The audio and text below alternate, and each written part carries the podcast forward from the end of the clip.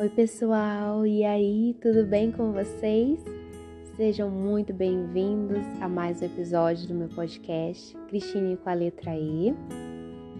Eu gostaria de estar iniciando esse episódio agradecendo a você que tem enviado um feedback para mim no Instagram, arroba Cristine com a letra E. Muito obrigada pelas orações, pelas palavras de força, de encorajamento, de bênçãos. Recebo cada palavra, cada carinho. Muito obrigada. E neste episódio, quero compartilhar mais um devocional do querido pastor Anderson Gomes.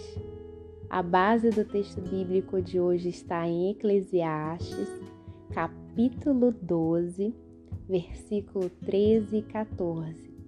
E a palavra do nosso Senhor diz o seguinte: De tudo o que se ouviu, a conclusão é esta: tema a Deus e guarde os seus mandamentos, porque isto é o dever de cada pessoa, porque Deus há de trazer a juízo todas as obras, até as que estão escondidas, quer sejam boas, quer sejam más. A versão utilizada da leitura foi da Almeida atualizada. E o nosso devocional diz o seguinte: numa escrita bem pautada na prova de que a vida sem Deus fica sem sentido, o rei Salomão discorre observando que não há nada novo debaixo do sol, sempre com contrastes entre a sabedoria e os dissabores da vida, e que todo esforço humano não deixa de ser apenas um correr atrás do vento. E todos estão sujeitos aos acasos da vida, sábios ou tolos, sendo que há um tempo determinado para todas as coisas, mas um dia o fôlego de vida falta para homens e animais. Pois no viver é certo deparar-se com a dor e as frustrações devido às lutas diárias, desigualdades e competições.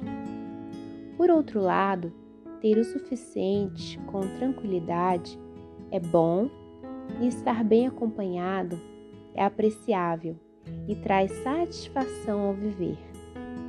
Melhor ainda é ter reverência quando diante do soberano e pensar bem antes de pronunciar algo. Porquanto não são as riquezas que dão sentido à vida e por vezes causam grande infelicidade.